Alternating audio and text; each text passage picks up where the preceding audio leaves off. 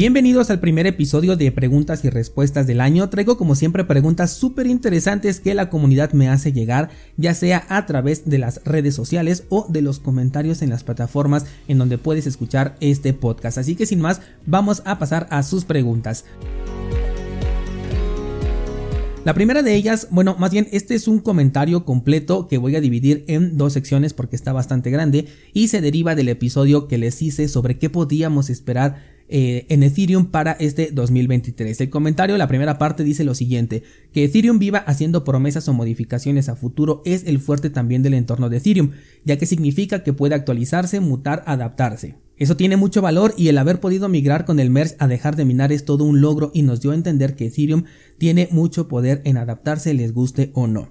Bien, en el episodio yo les mencioné que eh, Ethereum se la vivía haciendo promesas. Aquí el comentario nos dice que esto es positivo porque nos dice que se puede actualizar. Y sí, por un lado tiene sentido, sí se puede actualizar, puede mejorar, pero ¿qué sucede cuando estas promesas no son cumplidas o cuando estas promesas las sostienen durante un par de años y después las modifican por la razón de que no lo pudieron cumplir, de que ya no fueron capaces de cumplir lo que prometieron en un principio, lo cual a su vez significa que no sabían lo que estaban diciendo en ese momento? Ethereum en un principio cuando empezó a hablar de la migración a la prueba de participación dijo que lo lograría en un menor tiempo, aquí estoy eh, completamente de acuerdo en que pueden existir retrasos, sin embargo ellos comenzaron a lanzar fechas al azar, cada vez que les preguntaban daban una fecha, después de un momento a otro decían que otra vez no tenían una fecha estimada, después lanzaban que para el próximo año, que para la primavera, que para el segundo cuarto, y así se la llevaron durante varios años. Esto significa que en realidad no tenían ninguna fecha por detrás que a ellos realmente les convenciera. Y sí, sí había un trabajo que estaban realizando porque pues finalmente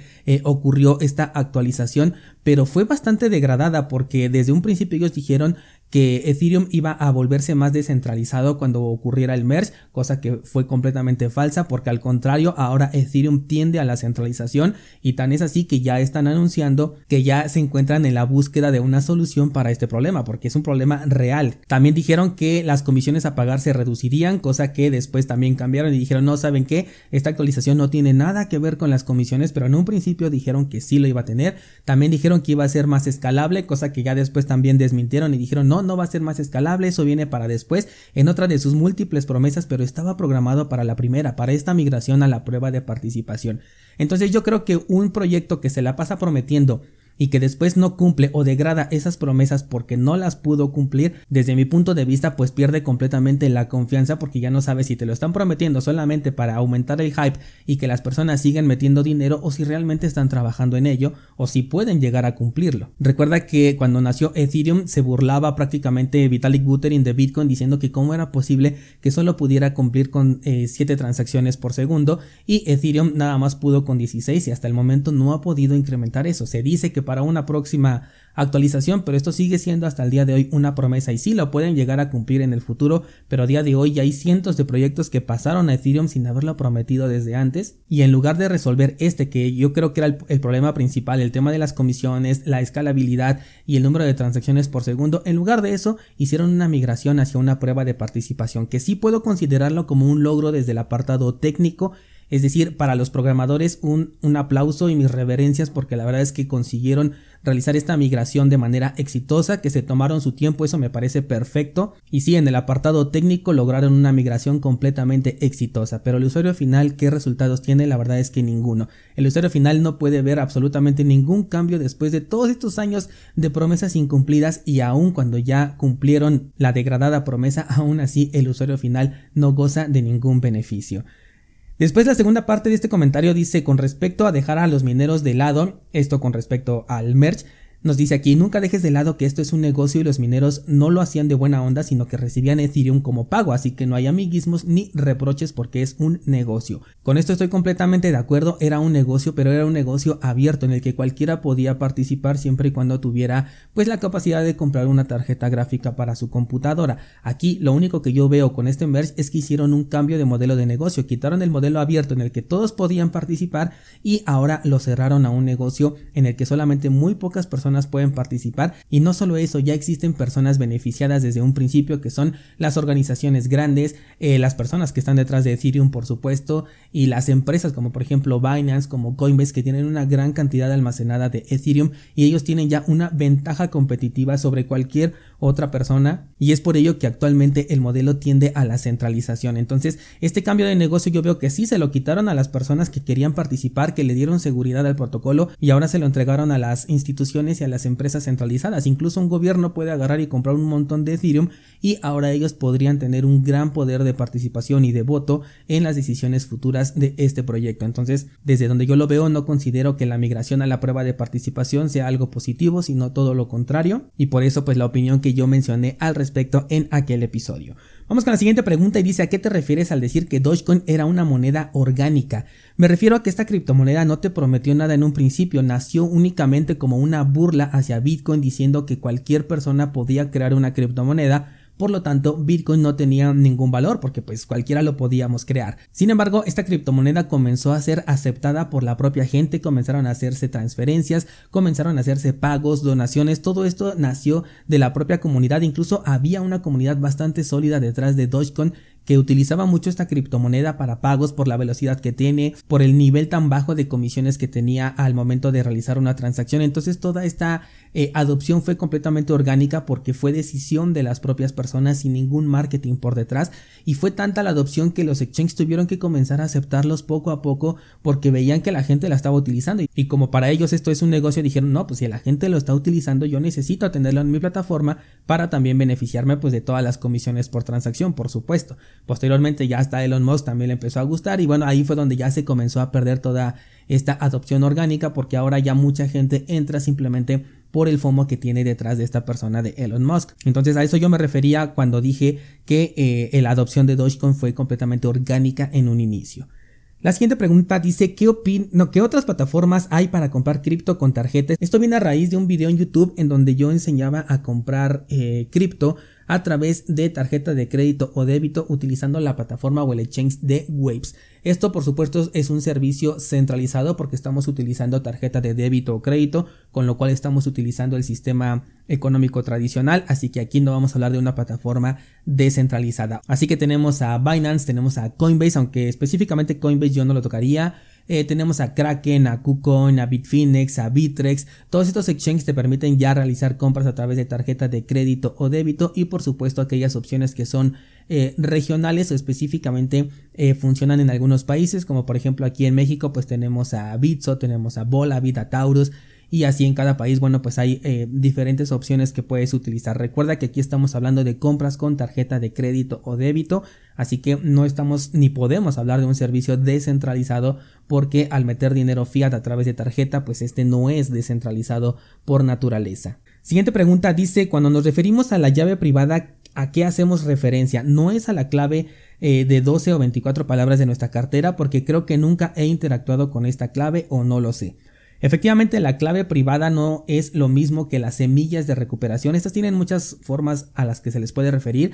Algunos le dicen semillas de recuperación, palabras de recuperación, frase semilla, frase de recuperación y su nombre más técnico que es frase mnemónica. Todo esto está hablando exactamente de lo mismo, que son las 12, 18 o 24 palabras que te entrega una cartera en donde tú tienes el control de tus criptomonedas para poder acceder a este balance. Estas palabras de recuperación a lo que tienen acceso es a tu clave privada, por eso ni uno ni otro dato se debe de compartir en internet ni tampoco de descuidar su custodia porque la pérdida de estos datos en primera significa que tú vas a perder el acceso a esas criptomonedas y en segunda significa que eh, si cae en malas manos pues esta persona puede hacerse con el control de todo el balance que tengas en esa cartera. No es lo mismo las semillas de recuperación que la clave privada, pero sí están relacionadas entre ellos y la pérdida de cualquiera de los dos significa la pérdida al acceso de tus criptomonedas. De esto puedes aprender más en el curso de aspectos técnicos de Bitcoin y también en el curso de eh, aspectos de seguridad con Bitcoin. Esto lo encuentras en cursosbitcoin.com. La siguiente pregunta dice, escuché bien, Monero es una bifurcación de Bitcoin.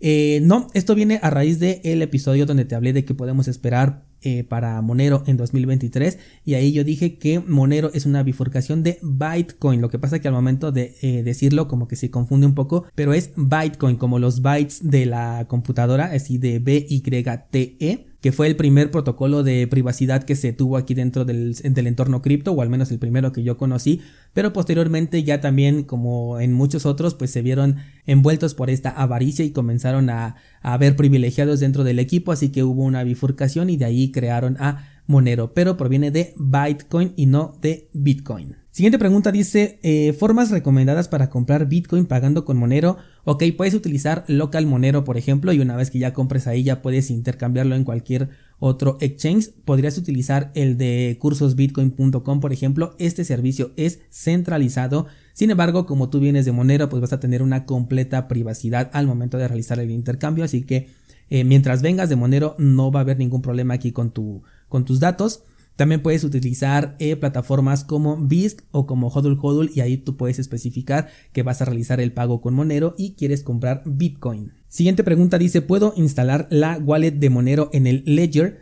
Me parece que no hay una aplicación directa en Ledger Live que acepte Monero, sin embargo sí puedes utilizar tu Ledger con Monero descargando la cartera oficial de G Monero. Esta cartera la vas a descargar directamente de la página de Monero y ahí hay una opción que te permite agregar tu dispositivo Ledger a esta cartera. De hecho es una cartera bastante recomendable, tiene una versión de solo código si es que tú te manejas bien con el código y tiene una versión de entorno visual, así que tú puedes elegir entre ellas. Normalmente eh, la mayoría pues vamos a elegir la del entorno visual y ahí te permite agregar este dispositivo Ledger de tal forma que cualquier transacción tiene que ser validada por este dispositivo físico. La siguiente pregunta dice, en tus análisis, en tus gráficas no nos muestras el volumen. Efectivamente no lo muestro porque yo no lo uso. Recuerda que yo no realizo operaciones con base en los movimientos que tiene el mercado. Yo los realizo con base en el precio. Yo eh, lo único que me interesa saber a mí cuando veo el gráfico es si el precio puede a partir de ese momento comenzar a subir, si ya cambió la tendencia, por ejemplo, desde mi estrategia, o si todavía podemos tener un rebote y de esta manera saber qué es lo que puedo hacer.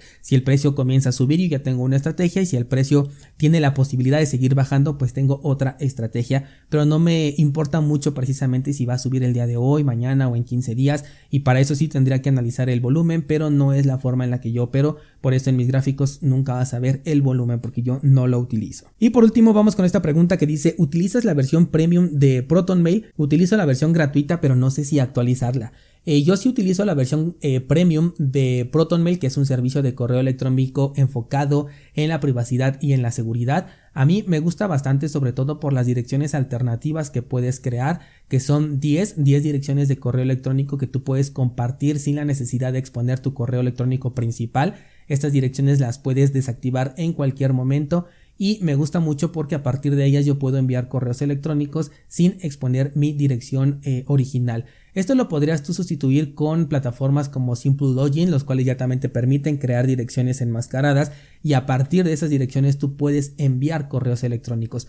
Pero como las direcciones enmascaradas que yo utilizo no son de Simple Login, a mí no me permiten enviar correos electrónicos con la dirección enmascarada. Eso quiere decir que si yo quiero enviar un correo electrónico, tengo que exponer precisamente mi dirección verdadera y esto a mí no me gusta. Digo, salvo el correo de cursosbitcoin.com porque pues ese es un correo enlazado a la plataforma que tengo, pero ya si quiero una interacción personal, pues no me gusta estar exponiendo ahora mi nueva dirección de correo electrónico que creé ya con privacidad y seguridad. Así que eh, yo por eso lo utilizo, pero esto ya sería un caso muy puntual. Otras opciones que te da la versión de pago es que te, te deja recibir muchísimos más correos.